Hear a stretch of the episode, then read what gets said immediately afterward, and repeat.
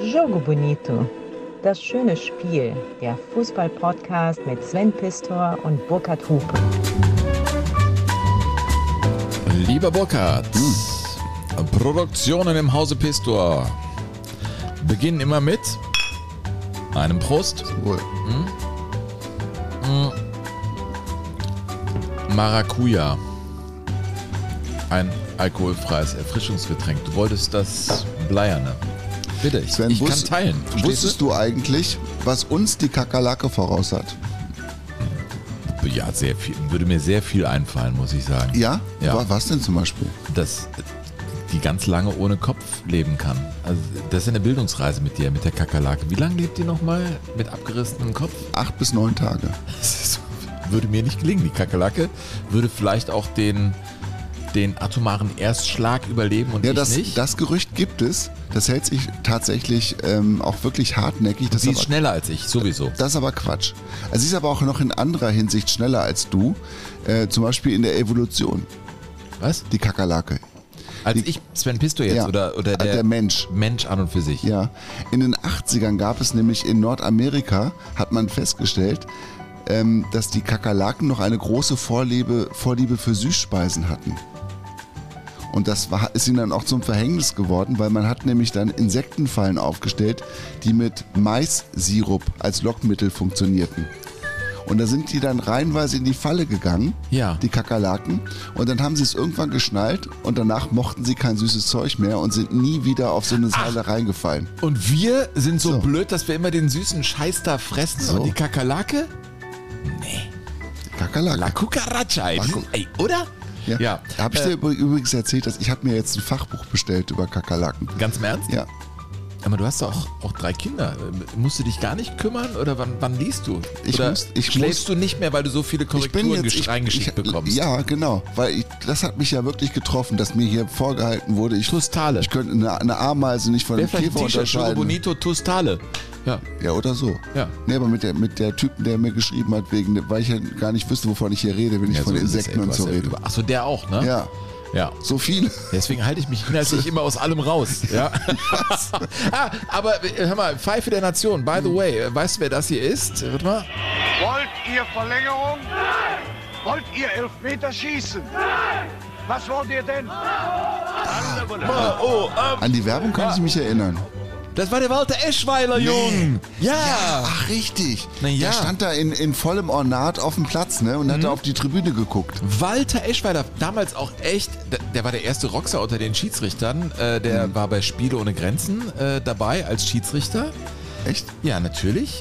Jahrelang. Und er war sehr geliebt. populär, machte Spiele später auch Grenzen. Werbung. Walter, der Walter Eschweiler aus Bonn, der übrigens da entdeckt wurde, weil er einen ähm, Straßen, also weil früher gab es ja Straßenmannschaften Mhm. und er hatte einen gebrochenen Fuß. Äh, er lebte ja bei Pflegeeltern, also eine, ja, eine typische Biografie im Nachkriegsdeutschland. Und dann stand er und äh, machte da wohl eine ganz ordentliche äh, Arbeit als Schiedsrichter bei einem Straßenduell. Und weißt du, wer da zugeschaut hat? Peko Baubenz. Ach, der war ja auch Schiedsrichter. Star-Schiedsrichter der 20er und 30er Ja. Jahre und damals dann DFB-Präsident. DFB-Präsident. Und der ging zum Walter Eschweiler hin und sagte, Jung, willst du nicht mal Schiri werden? Und wenn der Peko Bauwenz dich unter die Fittiche nimmt, dann weißt du, dass du relativ schnell auch in der Bundesliga pfeifen darfst. Äh, die Geschichte von Walter Eschweiler ist natürlich eine unglaubliche und sie wird heute erzählt. Das ist ja klar. Ja, die Pfeifen der Nation. Der Lothar Matthäus kann davon ja auch ein Lied singen. Der Lothar hat sich ja auch häufig und heftig über Schiedsrichter aufgeregt. Und ich habe mir so überlegt, man kann ja mit Schiedsrichtern so oder so umgehen. Und Lothar ist jetzt so mit denen umgegangen, mit Helmut Krug beispielsweise. immer drüber reden, es ist doch eine Frechheit, was der pfeift. Einmal, ein, einmal, nur für eine Richtung. Gelbe Karten für uns, rote Karten für uns. Der Freistoß, der keiner war, der pfeift doch alles gegen uns. Das ist, das ist Arbeit, wo man leistet, Samstagnachmittag. Und ein Mann im Stadion bringt die Spieler um ihre Leistung, um, ihr, um, um ihre Prämie, um alles. Und das ist eine absolute Frechheit. Und wenn da der DFB nicht langsam einschreitet gegen sowas, dann verstehe ich das nicht mehr. Vielleicht kriege ich eine Sperre, aber das muss mal gesagt werden. Das ist immer wieder das gleiche, Woche für Woche. Und so gravierend wie heute habe ich in 15 Jahren Karriere noch nicht erlebt. Ja, das ist Lothar, wo einen Ja. dicken Hals hat, hör mal. Ja. Man kann aber auch ganz entspannt mit Ungerechtigkeiten umgehen, Sven. Ach. Das hat Sir Matthias Walukaga geschafft. Das ist ein Sänger und Liedermacher aus Uganda. Sir, wahrscheinlich Matthias Walukaga. Und er hat einen Song gemacht, der heißt schlicht und ergreifend Referee. Und in diesem Lied, zu dem es auch ein Video gibt, das ich jetzt selbstverständlich gesehen habe, geht es darum, dass ein Schiedsrichter eine Mannschaft, in diesem Video hat sie die roten Trikots an, nach Strich und Faden bescheißt und die andere nach Strich und Faden bevorteilt. Also er trägt dann auch zwischendurch große Geschenkekisten vom Platz runter, die ihm die weißen Spieler über, also die Spieler in den weißen Trikots überreichen. Äh, wenn sie Wasser trinken in der, in der Trinkpause, dann reicht er die Wasserflasche nur an die Spieler in den weißen Trikots und jubelt und feiert auch bei deren Toren. Und Also Ecklind in anders. Ja, Ivan Eklund, den wir ja in der vergangenen In der Folge Folge, ne? äh, breit erklärt haben, was das für ein Vogel gewesen ist aus Schweden. Also der Sir Matthias Wallokaga hat da, finde ich, einen ganz entspannten Umgang ge gefunden, wie man musikalisch mit, mit, so, mit so einer Sache umgeht. Ne? Er bescheißt uns nach Strich und Faden.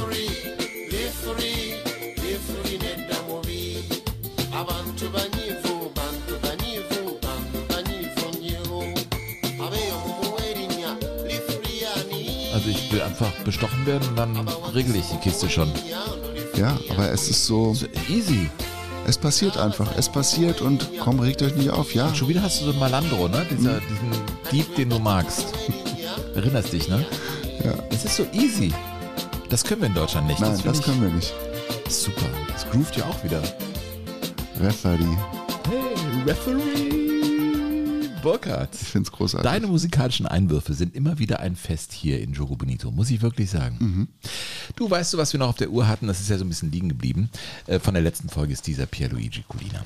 Äh, Also wir, wir sind da nicht mehr zugekommen. Ich wollte über den einfach mal reden. Wie hast du den eigentlich damals gefunden? In Colina, spektakulär. Ich weiß, dass er mich immer beeindruckt hat. Ich fand immer Wahnsinn, dass der binnen Sekunden, Bruchteilen von Sekunden, von einer sehr ernsten Miene, einem stechenden Blick, einer Bestrafung hin zu einem, ach komm, und ich nehme dich in den Arm und lache und äh, so, äh, wirklich im Bruchteil von Sekunden hat er seine Gemütslage komplett verändern können und er war immer total präsent. Er war damals übrigens auch eine Art Sexsymbol. Die Frauen fanden ihn, das haben Ach, echt? Fragen ergeben, äh, ziemlich sexy. Dabei äh, hat er anfänglich natürlich unter seinem kreisrunden universalen Haarausfall gelitten, aber glaube ich, tut er heute nicht mehr. Das war ein Schiedsrichter, der war wirklich bemerkenswert, denn er ist weitergegangen als andere. Ja. Ende der Als- 90er, also für, für diejenigen unter euch, die ihn nicht einordnen können. Genau, ja, aber ich glaube, also Pierluigi Colina, den, den kennen, glaube ich, alle. Er hat äh, sich auch nicht immer an die Regeln gehalten. Das ist ja ganz interessant. Was für ein Spielverständnis habe ich eigentlich als, als Schiedsrichter? Er hat immer gesagt, eigentlich spielen wir als Schiedsrichter auch mit und das ist eigentlich der perfekte Fußball. Du hast zwei Mannschaften und einen Schiedsrichter, der mitspielt.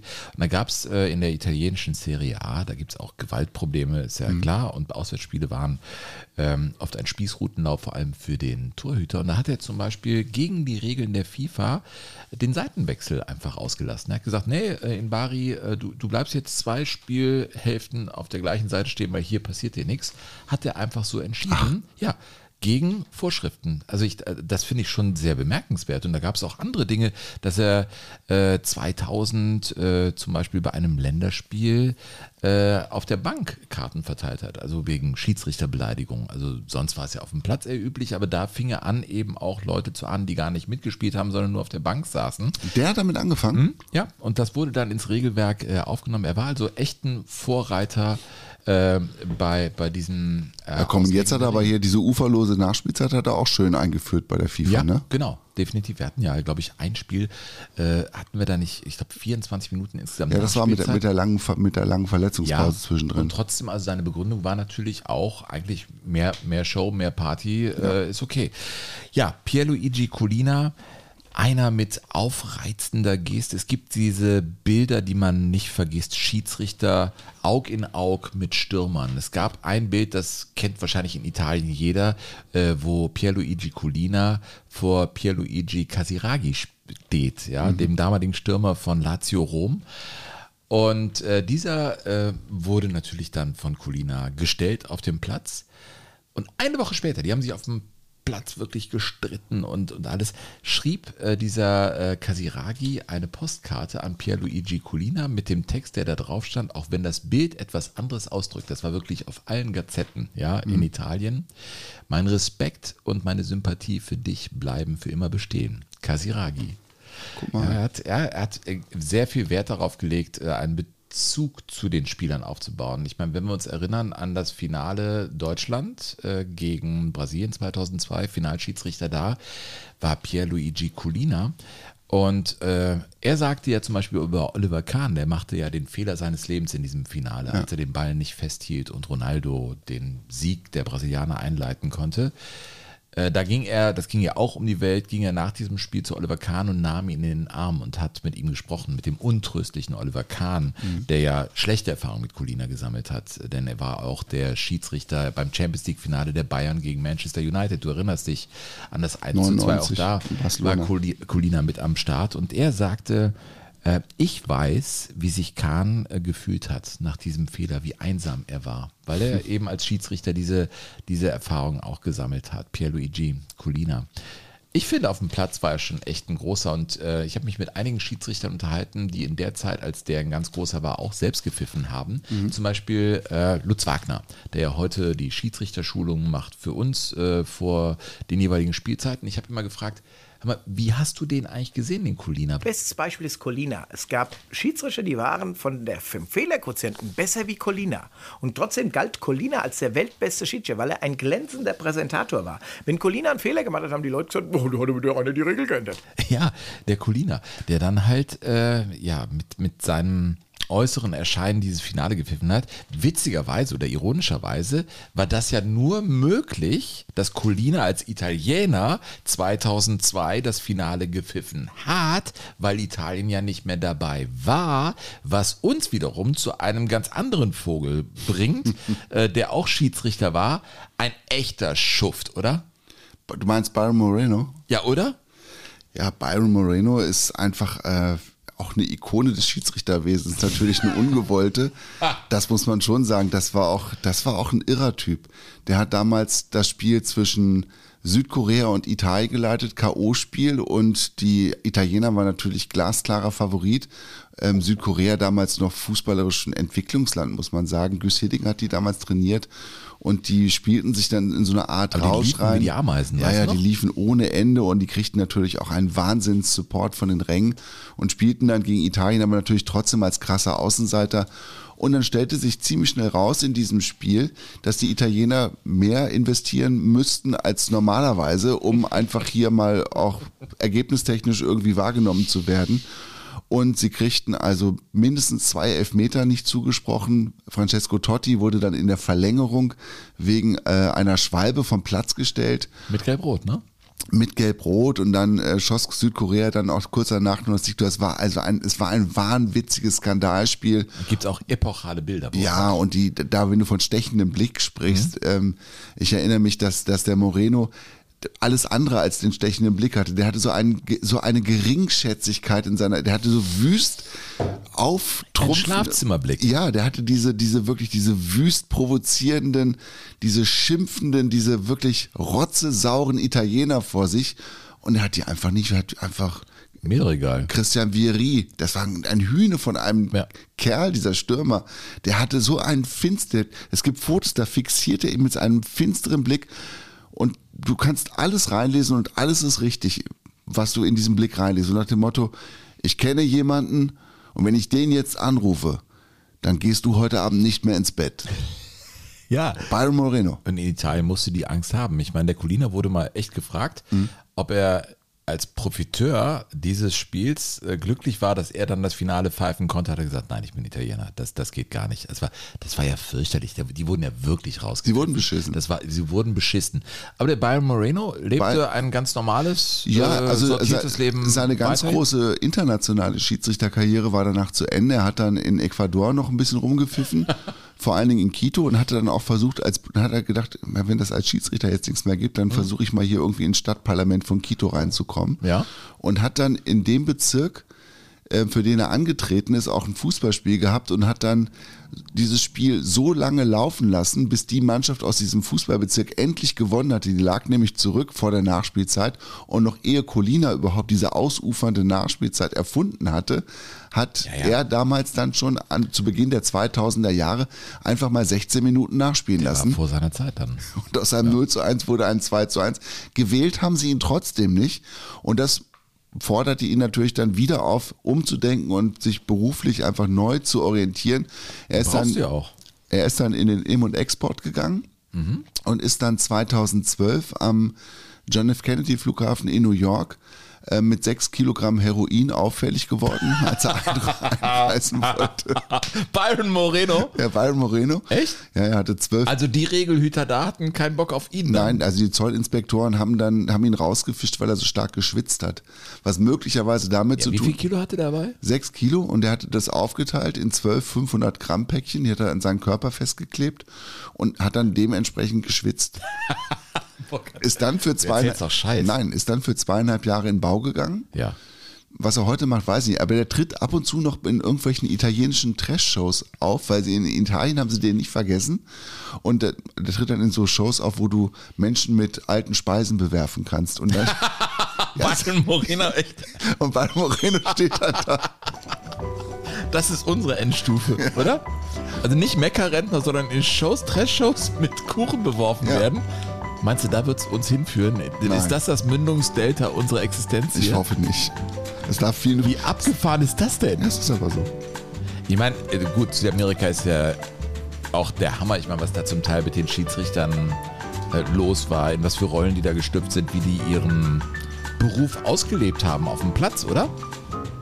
Ja, es gibt in, in Brasilien, also ich muss ja dazu sagen, ich, wir haben es ja schon ein paar Mal erwähnt, ich bin ja auch viele Jahre Schiedsrichter gewesen und eine der schlimmsten Beleidigungen, finde ich, die es auf dem Platz gibt, es sich heute auch noch so, ist, wenn du ähm, als schwule Sau bezeichnet wirst.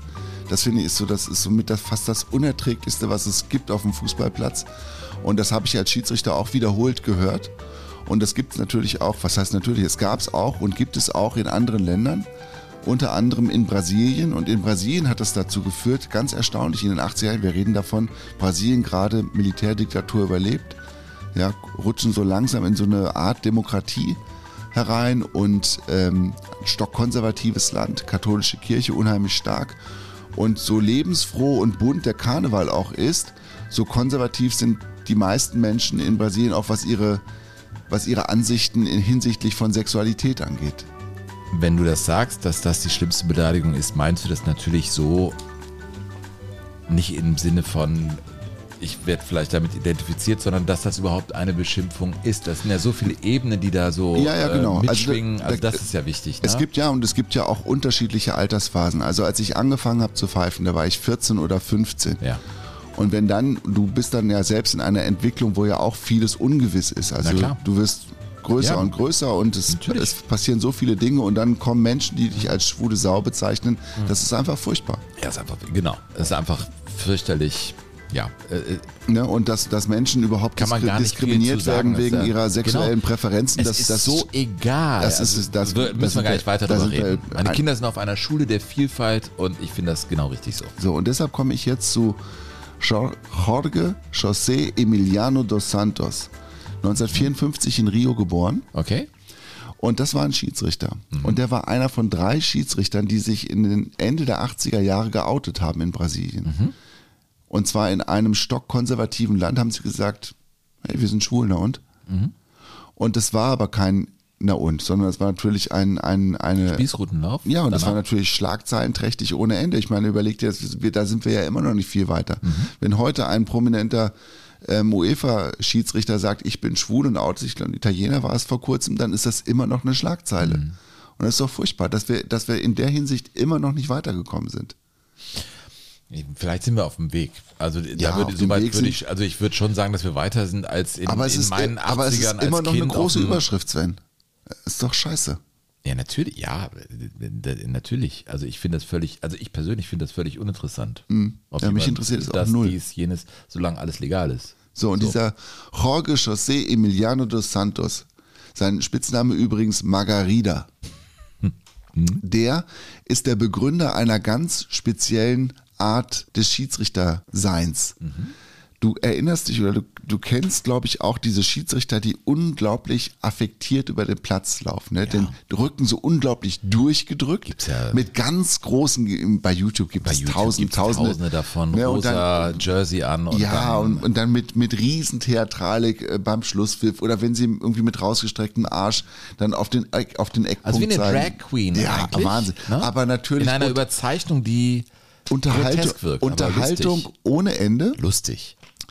Und die Spieler, und das ist das Besondere, haben nach diesem Spiel nie gesagt, was für ein Idiot oder was für ein Schauspieler oder was für ein Mummenschanz da auf dem Platz, sondern sie haben gesagt, hey, aber läuferisch ist das 1A Ja. und die Entscheidungen waren alle nachvollziehbar. Ja. Natürlich die Gestik, der Habitus, das, darüber kannst du diskutieren. Mir persönlich gefällt es auch nicht so wirklich. Mhm. Aber das hat sich in Brasilien tatsächlich herausgeschält.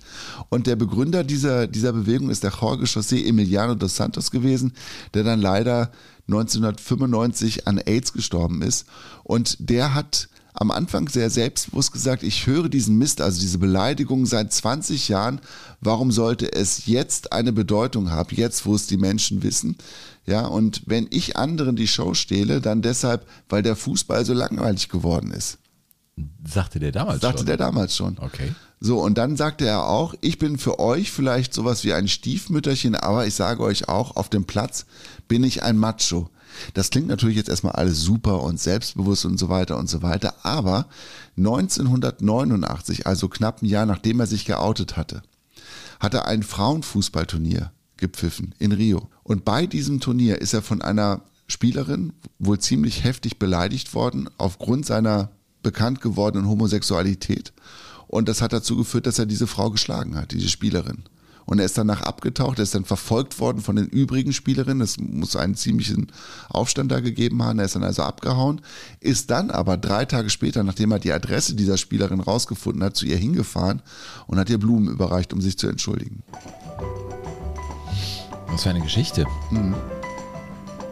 Aber ja, es war scheinbar nötig, so einen Auftritt da zu wählen. Ja, ist und ja das auch zu eine- machen. genau. Ich finde das ehrlich gesagt äh, nachvollziehbar und ich finde das sehr selbstbewusst und mutig und man versteckt sich da nicht dann. Ja, ich, mir gefällt das erstmal. Also, Du, ich finde, du nimmst all deinen, Sch- all deinen Gegnern, die es ja dann gibt in diesem Fall tatsächlich. wer soll denn dann noch über dich lachen? Genau, du nimmst ihnen komplett den Wind aus den Segeln. ich, finde ich schon ganz gut, ehrlich gesagt. Ähm, wir machen gleich weiter mit anderen, ja auch Jahrzehnten und anderen Schiedsrichtern und der Erfindung der gelben und der roten Karte. Ist nämlich eine spannende Geschichte.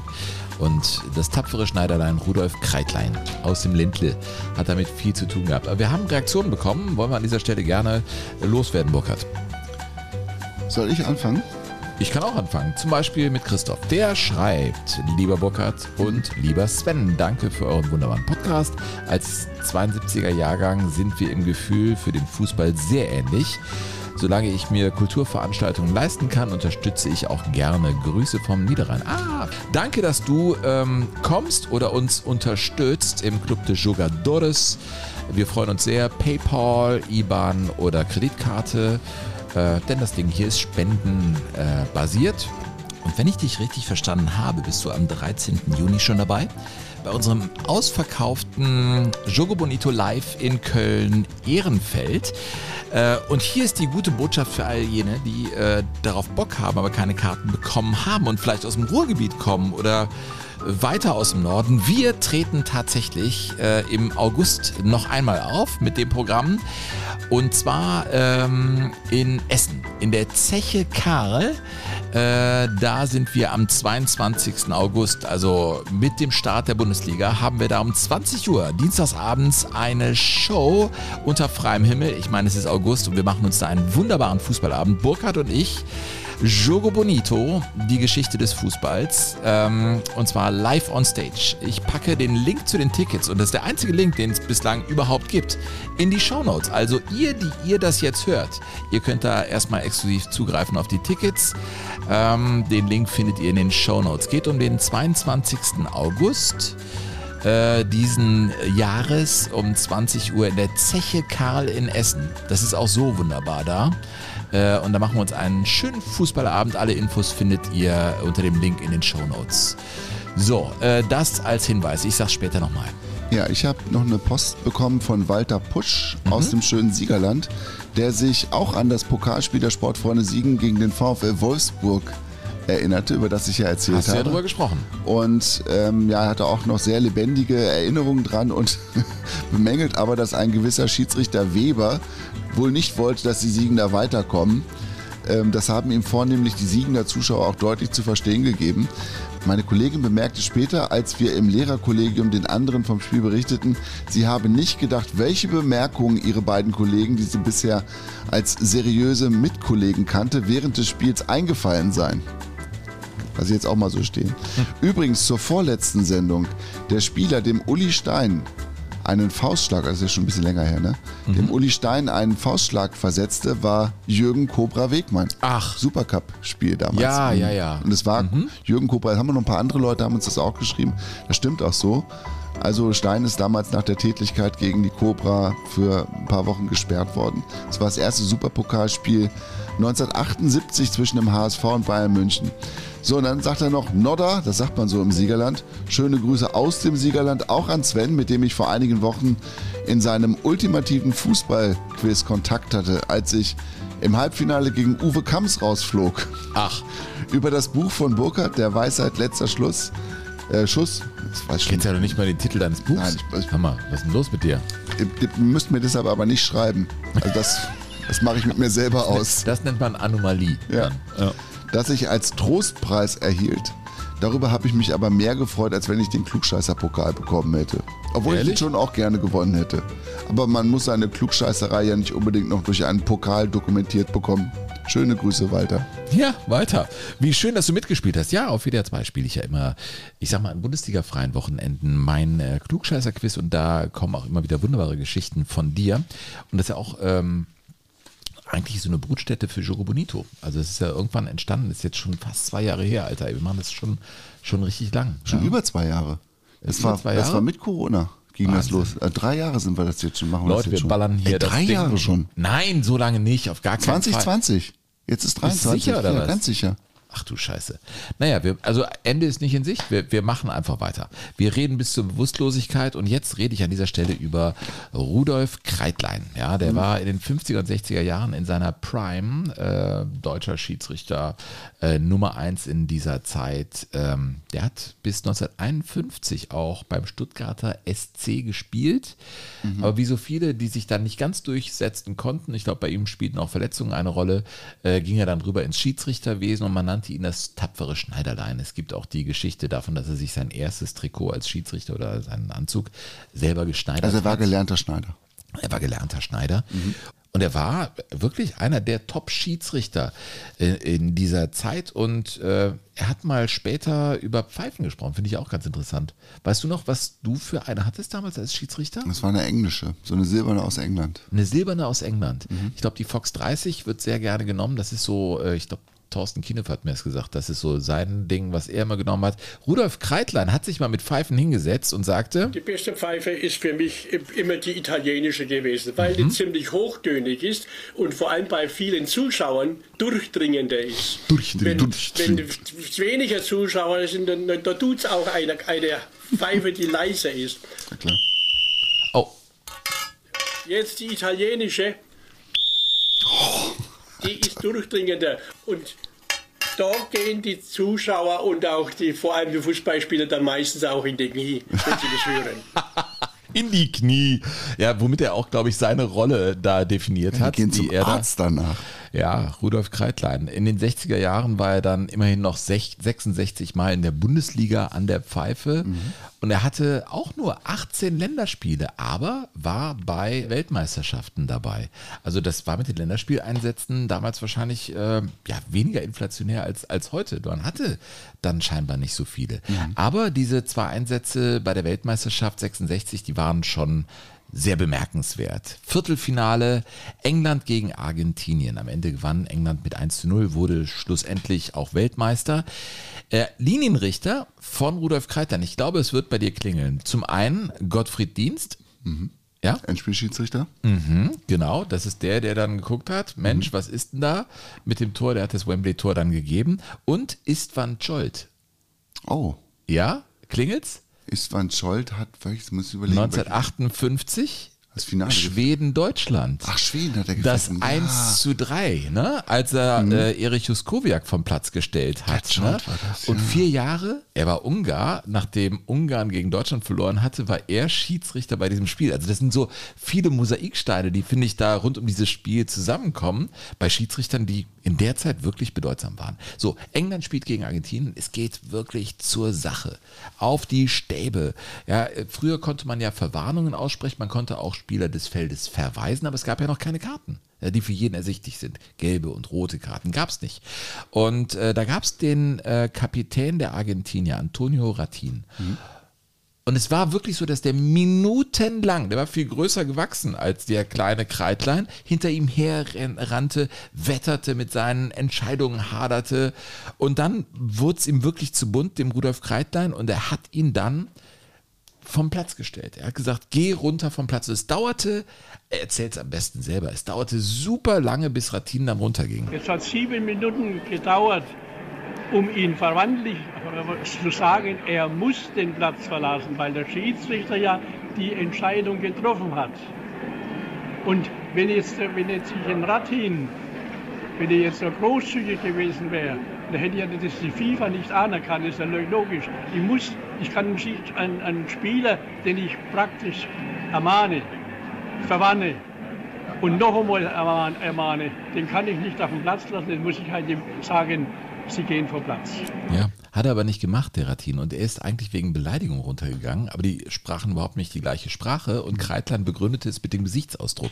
Also der Gesichtsausdruck hat ihm dann erzählt, der wird mich wohl beleidigen und deswegen hat er ihn vom Platz geschickt. Und das wurde dann auch von der Polizei begleitet. Da gibt es also echt äh, harte Bilder. Wie die Bobbys auf den Platz Wie die kommen. Bobbys auf den Platz kommen und den Ratin da runterführen vom, vom selbigen. Ne? Hinterher, als die Engländer sich ja durchgesetzt hatten gegen Argentinien, hat Alf Ramsey ja seinen Spielern verboten, äh, die Trikots, Trikots zu tauschen. tauschen. Das war ein absolutes Skandalspiel und auch der Kreitlein bekam da Tritte auf dem Weg zur Kabine von argentinischen Spielern.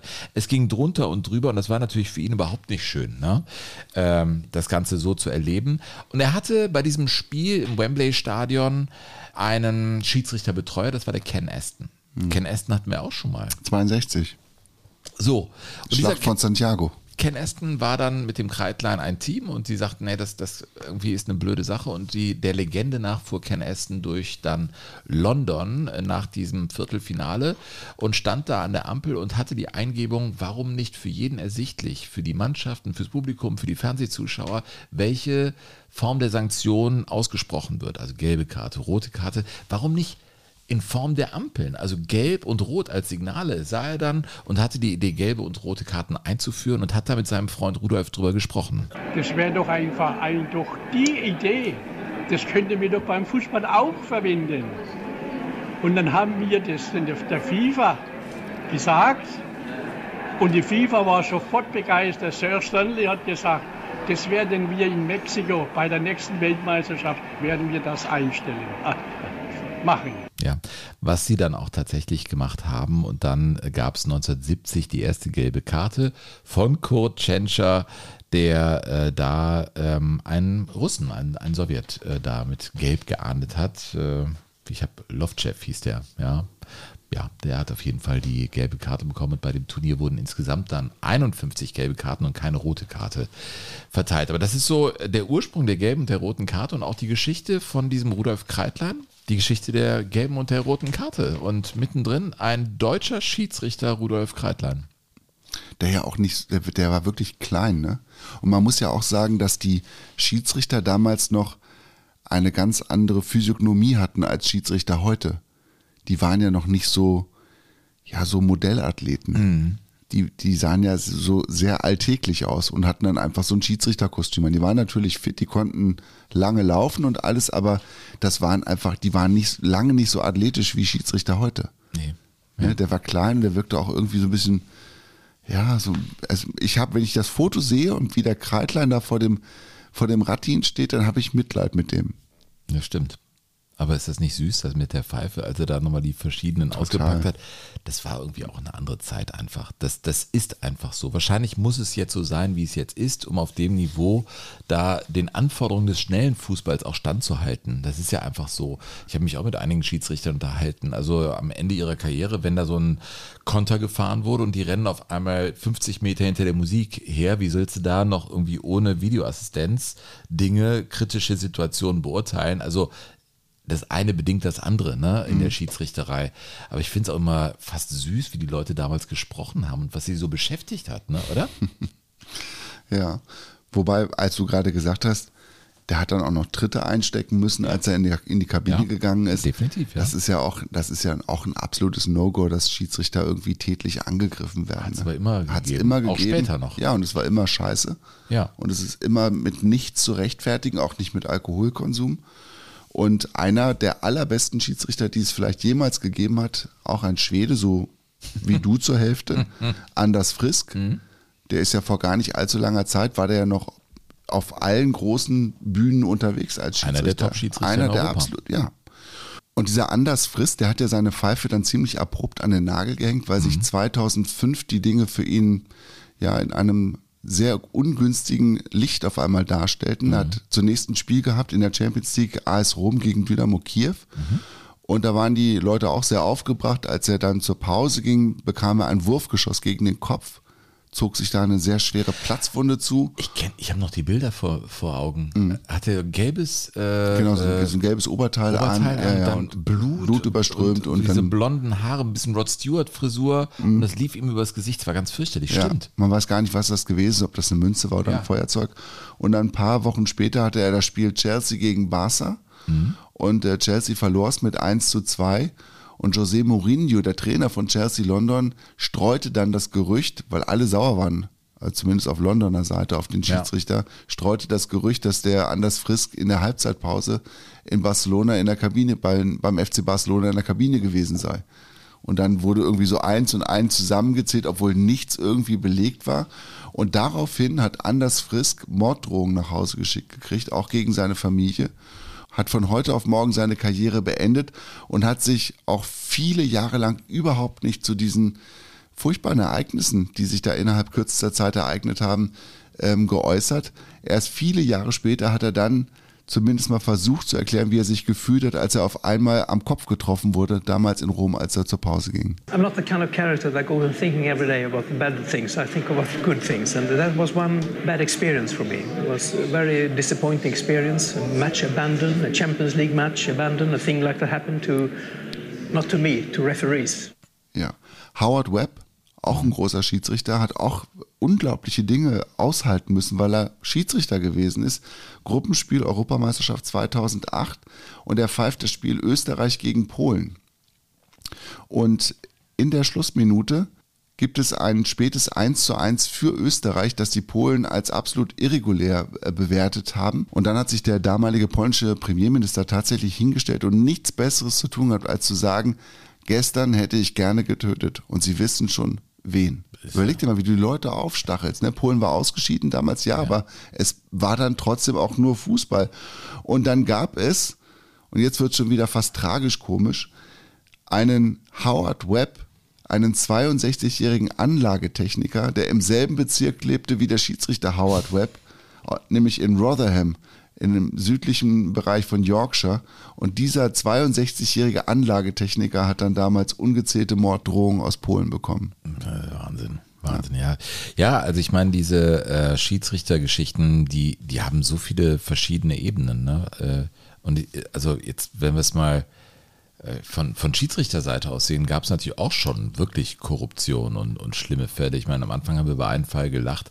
Wir kommen an dem Thema Heutzer. Ich will es gar nicht so groß auswalzen, weil es so oft schon besprochen wurde. Aber Robert Heutzer war schon auch ein Sündenfall der Schiedsrichterei. Und im, im Windschatten davon hat einer wirklich gelitten, mit dem ich äh, Kontakt hatte in einer meiner Fußballschulen. Da hatte ich ja so einen Schiedsrichterschwerpunkt und da war Jürgen Jansen auch mit dabei und hat mir die Geschichte erzählt, wie er das erlebt hat, weil als Heutzer überführt war und geständig war, ähm, tauchte auf einmal in irgendwelchen Aussagen äh, auch der Name Jürgen Jansen auf.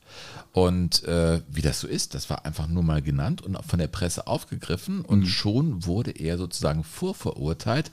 Und da sagte mir Jürgen Jansen, es sei ganz fürchterlich für ihn gewesen. Er war noch aktiver Schiedsrichter, hat so viele ich sag mal, Fußballschlachten gepfiffen, wenn Rostock gegen St. Pauli gespielt hat und er dahin fuhr und nur äh, Feuerlöscher da äh, und, und Löschtrupps auf den Autobahnen standen, um de, dem Ganzen Herr zu werden. Dann war er der Schiedsrichter, der dahin fährt und er sagte sich Prost Mahlzeit und ist dann wirklich immer wieder in diesen Ring gestiegen. Er liebte die Bundesliga und auch dieses Tamtam, aber da war er dann machtlos, denn er war vorverurteilt, obwohl er nichts gemacht hat und er hat sich wirklich verkrümelt in eine kleine Waldhütte, hat alles draußen gelassen, Handy, alles weg und ist abgetaucht und hat wirklich gelitten wie ein Hund, bis er komplett exkulpiert wurde und vom DFB wieder eingesetzt wurde. Aber nach dieser Zwangspause, die verordnet wurde im Zuge dieser ganzen Ermittlungen, hat er natürlich auch abgebaut. Er ist dann 45-jährig, glaube ich, 44 oder 45-jährig, dann nochmal als Schiedsrichter an die Pfeife gegangen in der Bundesliga, aber er merkte, ich halt dem Ganzen nicht mehr stand. Mhm. Nervlich und körperlich. Und da war seine Schiedsrichterkarriere vorbei. Aufgrund des Riesenmists, den ein anderer macht und nur sein Name wurde irgendwo genannt. Ich finde das dann so, so unfair und ich finde, es verdient auch hier mal so eine Erwähnung, dass so ein Mensch wirklich durch sowas gelitten hat. Man muss total vorsichtig sein, was man über Menschen sagt, wenn man nicht genau weiß, dass man das Richtige sagt. Ja, das kann. Ja, das sind schon äh, harte Geschichten äh, im Fußball und die gab es nicht nur, äh, ich sag mal, im Westen Deutschlands, sondern auch in der damaligen DDR. Das wird immer mehr zu einem Hobby von dir, der DDR-Fußball, ne? Wann immer es möglich ist, Ja. tauchst du ein. Anfangs eine Frage, bevor ich jetzt wieder eintauche, Sven. Weißt du, woher eigentlich der, äh, der Ausspruch, mit dem es nicht gut Kirschen essen kommt? Nee. Ich könnte nur raten. Ja, versuch mal. Mm, Nicht gut Kirschen essen, Kir mit dem ist nicht gut Kirschen essen. Ähm, ist das mit dem Kirschkern, hat das eine Bedeutung und Nee. dann spuckt man den und dann, nee.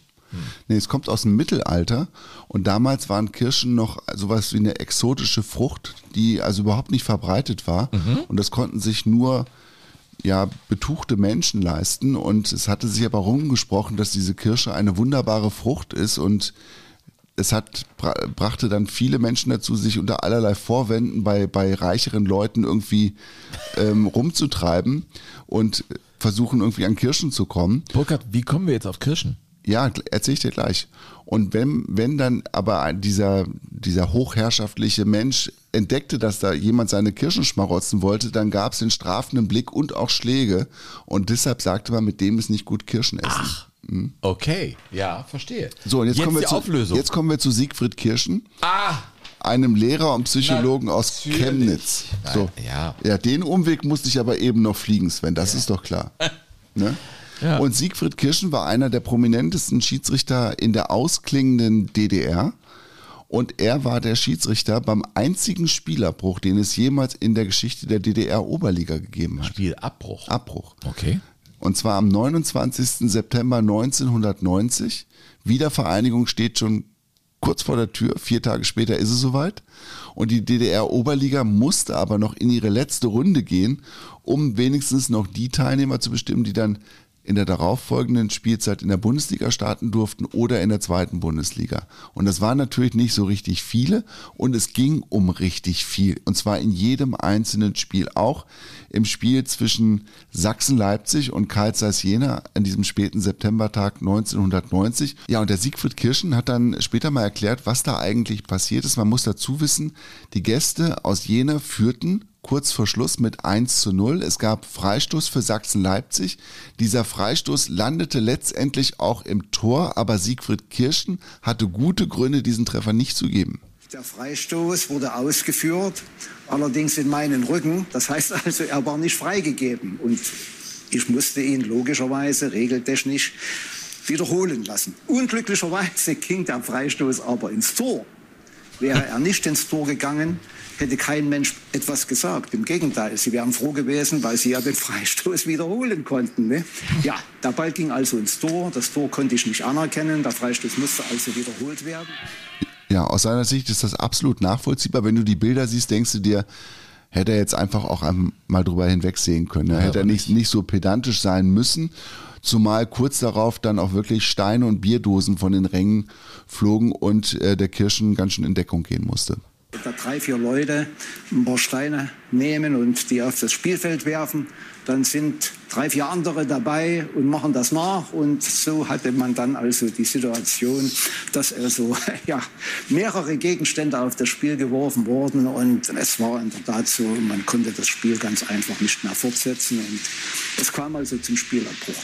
Ja, und nach diesem Spielabbruch mussten die Schiedsrichter und die Spieler aber noch in die Kabinen. Und das war auch nicht so einfach, weil natürlich die Stimmung mittlerweile so aufgeheizt war in diesem kleinen Stadion, dass sie um ihren um ihr Wohlergehen wirklich bangen mussten. und zwar nicht nur die Schiedsrichter, sondern auch die Gäste von Kaisers Jena.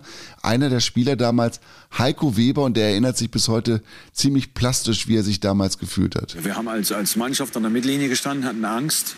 400, 500 Zuschauer wollten da über die Zäune springen. Haben es zum Glück sich anders überlegt, mit, mit wirklich hasserfüllten Gesichtern. Wir sind in die, in die Kabine geflüchtet, gesprintet, wurden eingeschlossen, über zwei Stunden. Und hatten, wie gesagt, Metallgitter vorm Fenster und das hat uns, glaube ich, vieles, vieles erspart. Ich meine, das ver- verstehst du das? Die sitzen da und haben Todesangst. Ja, natürlich. Ne? Ja. Und damals gab es dann den schönen, den schönen Gesang ähm, in Leipzig, Schiri, wir wissen, wo dein Lader steht. Und die wussten wirklich, wo der Lader steht von Siegfried Kirschen und haben den komplett demoliert. Und ähm, der Siegfried Kirschen hat sich natürlich auch versucht zu erklären, wie das eigentlich sein konnte, dass die Gewalt so eskaliert auf den Rängen, nachdem der DDR-Fußball ja 40 Jahre lang wirklich in einem halbwegs geordneten Rahmen stattgefunden hat. Es gab immer wieder Ausschreitungen. Ne? Also es war jetzt nicht so, dass es alles schiedlich und friedlich gelaufen ist, aber es war eigentlich immer so, immer dann, wenn die Staatsgewalt aufgetaucht ist oder sichtbar war, dann waren die Fans doch zur Raison zu bringen. Und das war da anders. Also in diesem Spiel, als dann die Fopos, die es damals noch gab, die Volkspolizisten auftauchten, da wurden die ausgelacht. Und dann haben einige der Zuschauer, ja, ich sag mal so, die neue Freiheit, das war ja der Begriff, der äh, zu dieser Zeit der meistgebrauchte überhaupt gewesen ist, etwas anders interpretiert. Sie glaubten also, man kann möglicherweise jetzt alles tun, ohne dafür irgendwelche Konsequenzen tragen zu müssen. Das finde ich ist ein ganz interessanter Gedanke. Also um diese, diese Eskalationsspirale zu erklären, also wie das zustande kommt, wenn du keine, Ja. keine Konsequenzen mehr befürchtest. Ne? Wenn, wenn, das Re wenn das Regelwerk, das du kennengelernt hast, über viele Jahrzehnte hinweg, wenn das außer Kraft gesetzt worden ist und du in so einer Übergangsphase bist, was das dann bedeutet und was dann eine Entscheidung eines Schiedsrichters auslösen kann, finde ich total spannend. Ja, das stimmt. Ja, sehr nachvollziehbar. Aber das folgt einer gewissen Logik, die vielleicht auch pervers ist, aber Mhm. ja, das ist ja dann echt eskaliert, ja. Kann man so sagen. Siegfried Kirschen. Der dann auch in der Bundesliga noch ein bisschen unterwegs gewesen ist und der ein sehr geschätzter ähm, Schiedsrichter bis heute ist und auch äh, im Sport noch immer wieder auftaucht. Ähm, der aber wohl auch eine Stasi-Vergangenheit hat. Okay. Also er bestreitet das bis heute, aber die Unterlagen scheinen es herzugeben. Ähm, ich habe hier noch eine Reaktion, die ich gerne vorlesen möchte. Die ist, glaube ich, aus Großbritannien gekommen. Und zwar von Christopher. Äh, Christopher. Äh, lieber Burkhard, lieber Sven, ich hoffe, meine kleine Spende über 20 Euro ist sicher bei euch angekommen. Können wir bestätigen. Eigentlich sollten es 19,21 Euro sein, aber da hat mir euer System einen Strich durch die Rechnung gemacht und deshalb wurde aufgerundet 19,21 Euro wegen des Gründungsjahres des VfR Aalen, der gerne noch mehr Beachtung in künftigen Folgen finden kann, obwohl mir aufgefallen ist, dass Burkhardt in der letzten Ausgabe die Sportfreunde Festenbergs Pauli zumindest kurz von einem Erlebnis auf der Ostalb im DFB-Pokal berichtet hat. Nichtsdestotrotz hat der Verein natürlich eine bewegte Geschichte hinter sich, meistens eher tragisch als erfolgreich. Und dennoch zeitlich begrenzte Heimat für namhafte Leute des deutschen Fußballs wie Dieter Hoeneß, Jürgen Kohler, Willi Entenmann, Patrick Sander, Edgar Euro, also äh, Euro Eddie, Edgar Schmidt, ja, äh, wirklich viele, ne? Kevin Campbell hat vier Spiele da gemacht, ja, unfassbar. Ähm, das ist interessant. Ähm, Macht weiter so mit eurem interessanten, eloquenten und gut recherchierten Podcast. Ich höre ihn immer wieder gerne auf meinen Joggingrunden durch London, auf dem Weg zur Arbeit und im Flugzeug. Und falls ihr mal wieder eine England-Tour plant, sagt Bescheid und ich zeige euch ein paar anständige, ehrliche Pubs in London. Vor, nach oder unabhängig von einem Stadionbesuch. Viele Grüße, Chris. Thank you very much and have fun in London. What a great town. Mhm. Ich habe noch einen kurzen Nachtrag zu Siegfried Kirschen. Ja. Das war der letzte WM-Teilnehmer der DDR. Der hat 1990 das Spiel bei der WM in Italien zwischen Belgien und Uruguay gepfiffen. Siegfried Kirschen. Echt? Letzte WM-Teilnehmer der DDR. Kurios, oder? Ja, ist echt kurios. Und ähm, der hätte damals auch Chancen gehabt, ein Halbfinale oder vielleicht sogar das Endspiel zu kriegen, wenn die Deutschen oder die Westdeutschen nicht so gut gewesen wären. Aber er hat gesagt, da verzichte ich lieber. Also wenn, die West, wenn der Westen dann den Weltmeistertitel holt, verzichte ich lieber. Und bei diesem Skandalspiel, was damals abgebrochen worden ist, ähm, war der Trainer von Sachsen-Leipzig kein geringerer als Jimmy Hartwig. Ja, Du erinnerst der dich ging da dunkel. ganz kurz Genau. rüber. Das war ein ganz wildes Ding. Mit dem habe ich auch mal gesprochen. totales Fiasko gewesen sein. Total. Und nach diesem Spielabbruch war er abends im aktuellen Sportstudio, Jimmy Hartwig, und hat Siegfried Kirschen als kleines Schweinchen, nicht als dumme Sau, sondern als kleines Schweinchen bezeichnet. Und danach hat er seine Papiere gekriegt. Jimmy Hartwig, ja, das war äh, völlig irre in der Zeit, ja, äh, was da abgegangen ist im Ostfußball mit Wessis, die äh, scheinbar alles besser wussten, aber es nicht konnten. Ja, Adolf Prokop ähm, galt auch als Schiedsrichter, der alles besser wusste. Also der war, glaube ich, auch nicht so furchtbar beliebt, was möglicherweise damit zu tun hatte, dass er als Offizier im besonderen Einsatz für die Stasi unterwegs gewesen ist und äh, der Stasi ja eine gewisse Nähe zum BFC Dynamo Berlin ähm, nachgesagt Aber worden, worden ist. Also der hatte, glaube ich, wirklich, der wusste genau, durch welche Türen er gehen muss, um in auf der Karriereleiter nach oben zu kommen. Geboren im Sudetenland. 1939, kurz nachdem die Nazis da reinmarschiert waren und hat dann auch Fußball gespielt in den 50er Jahren für Traktor Schlottheim. Keine Ahnung, wo das ist. Und hat 1969, also im Alter von 30 Jahren, sein erstes Oberligaspiel gepfiffen. War dann 15 Jahre lang auf der FIFA-Liste, 78 bei der Weltmeisterschaft in Argentinien dabei. Für die, das finde ich ja auch besonders, dass sie immer Schiedsrichter gestellt haben, obwohl die DDR sich ja nur einmal qualifiziert hat, nämlich 74. Also 78 dabei und dann 1982 hat er natürlich sehnsüchtig auf diese Meldung im DDR-Fernsehen gewartet. Für die 52 Endrundenspiele bei der Fußball-Weltmeisterschaft hat der Internationale Fußballverband, die FIFA, 40 Schiedsrichter benannt. Unter jenen acht, die schon vor vier Jahren in Argentinien dabei waren, ist auch der 43-jährige Erfurter Adolf Prokop. Aha. Ja, Adolf Prokop also dabei bei der WM in Spanien, äh, war dann auch noch bei der Fußball-Europameisterschaft in Frankreich dabei. Also der hat, der ist schon auch rumgekommen und wusste schon, wie man es macht. Also der, ja, also ich glaube, er war nicht so furchtbar beliebt. Das ist zumindest das, was ich so zusammengetragen habe. War ein ziemlich staubtrockener Typ, der jetzt auch nicht berüchtigt war für umwerfenden Humor. Und der ist dann vom DDR-Fernsehen auch besucht worden, nachdem klar war, 82 ist der Adolf wieder dabei in äh, Spanien. Und man hat dann gesagt, ja, und sie haben ja jetzt so viele Spiele gepfiffen zuletzt in der DDR-Oberliga und in der FUVO, in der Fußballwoche, die ja das Pendant zum Kicker waren in der, war in der DDR, hat er glänzende Noten gekriegt. Also haben sie irgendwie gesagt, ja, das sind die letzten zehn Spiele und neunmal in diesen zehn Spielen haben sie die Höchstnote von zehn Punkten gekriegt. Bestnote, ja super. Und einmal war es aber nur eine sieben. Aber wenn man eben an der Oberliga als Spitzenschiedsrichter fungiert, muss man eben auch damit rechnen, dass durch unsere Medien der Schiedsrichter auch kritisiert wird. Und wenn es eben so war, dass in einem Spieltag das Spiel vielleicht doch nicht so gelaufen ist, die Spieler machen Fehler, warum soll der Schiedsrichter bei seinen Spielleitungen nicht auch mal einen Tag haben, der nicht so ist, an der Spitzenleistung gemessen, wie es eben sein sollte. Das finde ich auch. Adolf Prokop, wir wünschen Ihnen jedenfalls Bestform dann bei den WM-Tagen. Selbstverständlich, ja. Adolf Prokop. Ich habe übrigens noch eine Geschichte, eine ganz kleine, die ich hier noch einstreuen muss, weil sie so kurios und so, also von wegen kleine Fehler machen. Ja, nach dem letzten Oberliga-Heimspiel des FC Halle gegen Rot-Weiß Erfurt am 17. August 1990 sollte sich der Erfurter Carsten Sänger einer Dopingprobe unterziehen. Es pressierte zwar bei ihm, aber wegen des näher rückenden Abfahrtstermins fiel ihm das Wasserlassen schwer, doch die Kameraden drängten auf die Rückfahrt.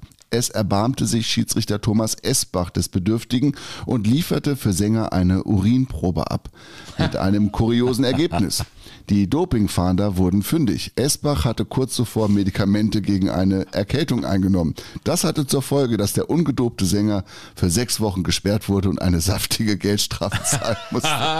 ja, der Schiedsrichter, dein Freund und Helfer. Steht im Fußballland DDR Anstoß, Abpfiff und Aus im Eulenspiegel Verlag. Tolles Buch. Auch das muss in die Shownotes. Ja. Also du musst mir da äh, ein paar äh, äh, Links da schicken.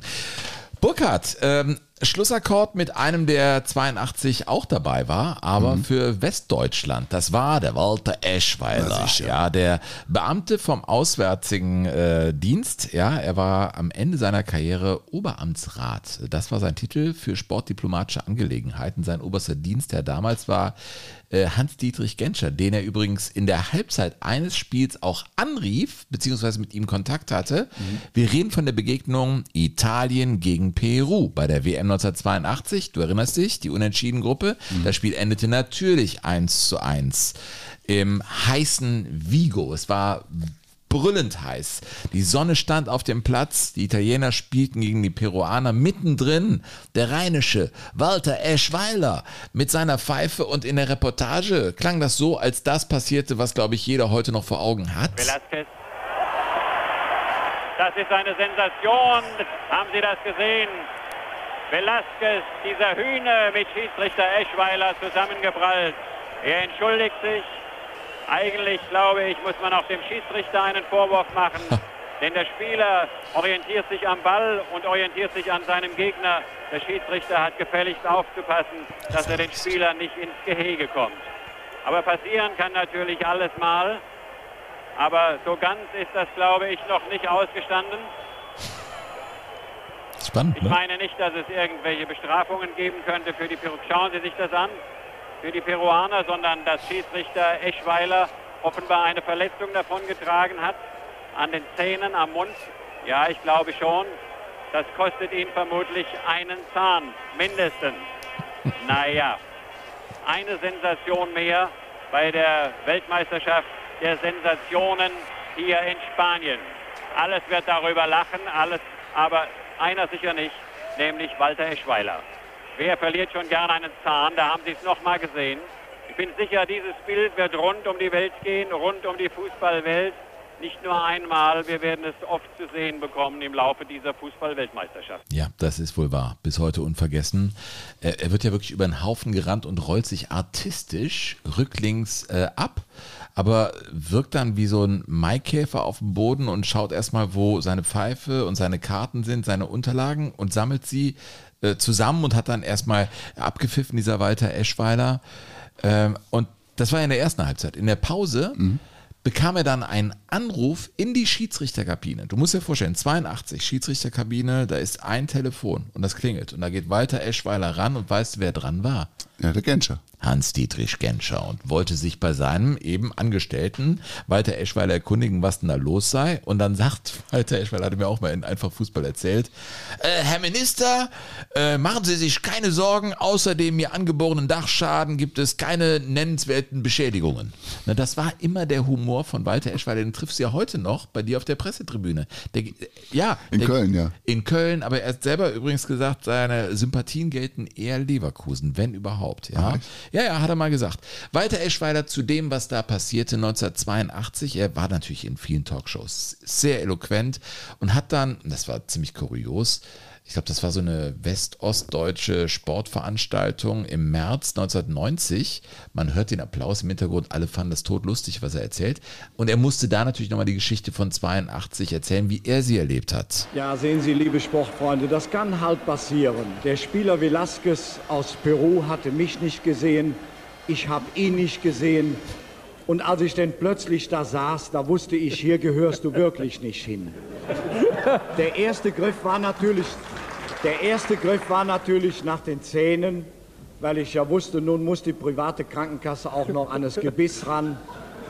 Aber dann war also sofort alles okay. Und nachdem ich sofort im Unterbewusstsein gepfiffen habe, man muss ja seine Kundschaft permanent im Auge halten, das geht ja gar nicht anders. Dann habe ich meine Buchhaltung zusammengesucht. Ich stand auf, denn Sie wissen ja, eine deutsche Eiche wankt, aber sie fällt nicht permanent. Ja, mal so punktest du. Anno 1990 beim Publikum. Aber eine coole Wendung hat das schon noch, äh, 82, das wusste ich nicht. Was ich natürlich ganz toll fand, der erste ärztliche Beistand war eine Tierärztin. Sie sagt, I'm doctor for animal, thank you for coming, you are right. ja. Aber ich möchte noch ergänzen, Sie haben nun alle die Rolle rückwärts gesehen. Ich versichere Ihnen, die Rolle vorwärts ist noch in Arbeit. Wenn ich sie beherrsche, komme ich wieder. Das hat was von Väter der Klamotte, finde ich.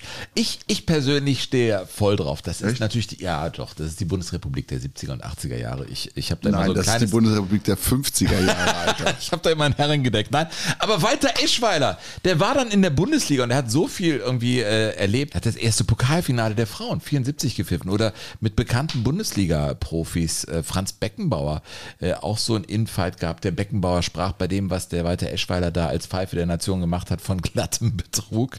Ja, äh, oder von Paul Breitner, ne, der war ja früher echt Revoluzer, wollte ja immer mit den Stutzen runter hä- hängend und auch dem Trikot außerhalb der Hose Natürlich. spielen. Und da hat der Walter Eschweiler gesagt, doch nur wenn wir auf den Platz gehen, da ist die Vorschrift. Da bitte das Trikot in die Hose, sonst mir alles egal. Der hat dann immer so kölsche Wege gefunden oder rheinische Wege Na, oder andere Szene, Europapokal.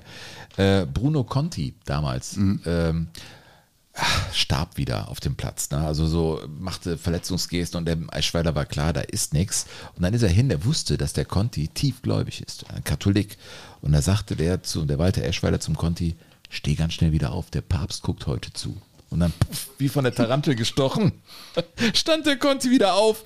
Ich, ich finde das einfach cool. Und eine Sache, das wusste ich gar nicht, Walter Eschweiler war auch der Schiedsrichter am 24. März 1973. Braunschweig spielte gegen Offenbach. Und es gab in der Zeit Riesendiskussionen im deutschen Fußball um Trikotsponsoring. Erinnerst du dich dran, ne?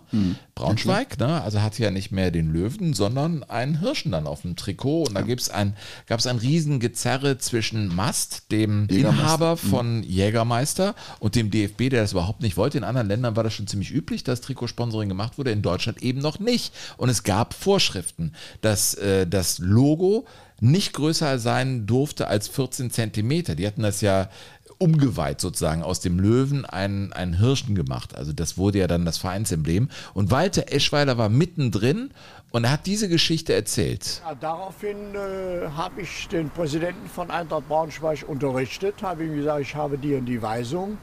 Äh, jetzt gibt es nur eins, das Stadion ist schon drei Viertel gefüllt. Das kann also hier zu Ausschreitungen kommen, wenn wir nicht spielen dürfen. Ich brauche von Ihnen ein Schneidermaß und muss den Hirschen messen. Zwischendurch kam ein Herr in die Kabine und war ganz aufgeregt mit Jägermeister. Ich begrüßte ihn in rheinischer Form mit Guten Tag, Herr Jägermeister, sagte, mein Name ist Mast, ich bin der Inhaber der Firma. Naja, sag ich, die einen sagen so, die anderen sagen so. Hä? Man hat mir ein Schneidermaß besorgt und unter Berücksichtigung aller Fakten habe ich das in rheinischer Form nachgemessen, nach dem Motto sitzt, passt, wackelt und hat Luft. Und siehe da, der Hirsch war wirklich nicht größer. Und wir haben gespielt und alle haben überlebt. Walter Eschweiler.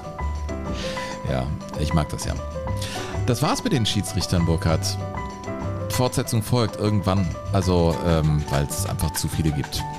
Und zu viele Themen auch bei der Schiedsrichterei. Gott sei Dank haben wir jetzt nicht über diese Videoassistenz gesprochen. Ja, also ich meine, es ist, ist ja klar, dass es äh, unter den Schiedsrichtern genauso viele unterschiedliche, höchst unterschiedliche Charaktere gibt wie unter den Profifußballern. Unterschiedliche Sichtweisen. Und man ist ja bei den Schiedsrichtern immer geneigt, schnell ein Urteil zu treffen. Und oftmals ähm, wird das dann aber demjenigen nicht gerecht, dem das Urteil gilt. Und wenn unsere beiden Folgen dazu beigetragen haben, dass man es vielleicht ein bisschen gelassener sieht, das, was die Schiedsrichter machen und was sie versuchen, dann glaube ich, wäre das schon ganz, Sie sind ganz ein cooles Teil Signal. dieses Spiels, glaube Absolut. ich. Also, äh, und sollen das auch immer bleiben. Und natürlich sind die Schiedsrichter eine ganz eigene Art. Eine schöne Ja. Art. Ich habe viele kennengelernt. Ich, ähm, Ja, äh, finde es schön, dass wir das jetzt zweimal gemacht haben. Äh, ich weiß, dass du einen fantastischen Schlussakkord vorbereitet hast. Einen musikalischen Schlusspunkt Mhm. wollen wir setzen, aber vorher wollte ich noch eine Sache loswerden. Schreibt uns bitte info at jogo-bonito.de. Schreibt uns, ja, was euch antreibt, uns zu hören. Ähm, eure Geschichten rund um Pokalfinals oder andere Fußballerlebnisse interessieren uns total. Die wusstet ihr eigentlich. Die wusstet ihr eigentlich, Die, Kategorie. die mag ich besonders. Also die können wir immer mal gerne einstreuen. Unsere Pokalfinalfolge ist weiter in äh, reger Vorbereitung. Und ja, unterstützt uns so, wie ihr das könnt. Und sei es nur in der Form, dass ihr uns weiterempfehlt. Oder dass ihr uns mit fünf Sternen bedenkt. Das wäre nein, das ist wirklich wichtig. Das ist super. wichtig. Also ich finde das selber echt kompliziert. Wie macht man das? Wo macht man das? Egal, wo ihr uns hört, wo ihr uns hört, man kann das machen mit Bewerten.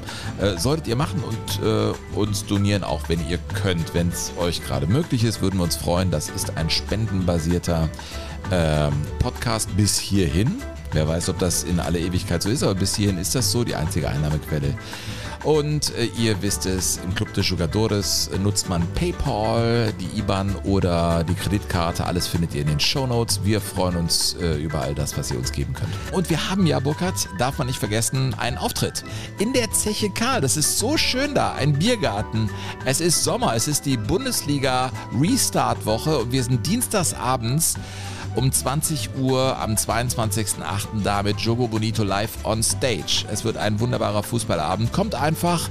Äh, Die Tickets äh, gibt's äh, im Link in den Shownotes. Da haben wir das also verlinkt. Äh, Das Ganze gilt also für die Zeche Karl, für den Kultursommer im Garten am 22.08.2023. Die Tickets zur Show gibt's hier bei uns in den Shownotes. So, und jetzt kommen wir zu unserem Schlussakkord. Dein Schlussakkord. Komm mal, ich mach mal die Musik hier aus, weil die nächste muss einfach toll wirken. Ja. Was ist das mit dir? Was hat es da jetzt auf sich? Ja, wir kommen zum Schiedsrichterchor Zollernalb. Ein Schiedsrichterchor. Ein Schiedsrichterchor. Ja, ein Schiedsrichterchor. Gegründet von Schiedsrichtern für Schiedsrichter. 1969 am Fuße der Schwäbischen Alb im Schatten der Burg Hohenzollern.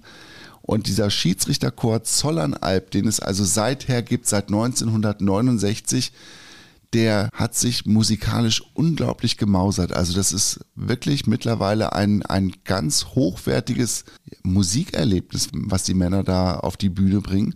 Und die haben mittlerweile schon, ich weiß nicht wie viel, 100 Konzerte gegeben. Die bestehen jetzt auch nicht mehr nur noch aus Schiedsrichtern, aber die sind immer noch aktiv. Also dieser Chor ist jetzt auch schon älter als 50 Jahre. Und die haben vor einigen Jahren mal ein wunderbares Lied aufgenommen, das, wie ich finde, auch so ein bisschen wie wie ein Trost in komplizierten Zeiten ähm, wirken kann. Und dieses Lied heißt, wo die Liebe lebt. Und damit würde ich mich gerne von dir, lieber Sven, und von euch, liebe Jogadores, verabschieden.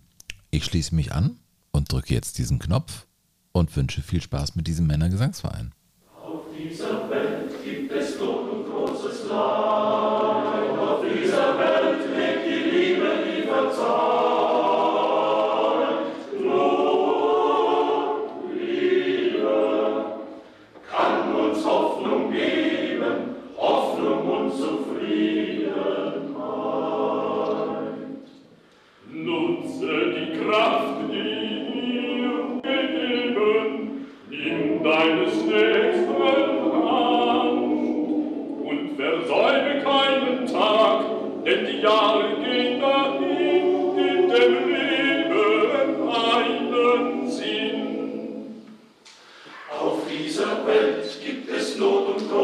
sol.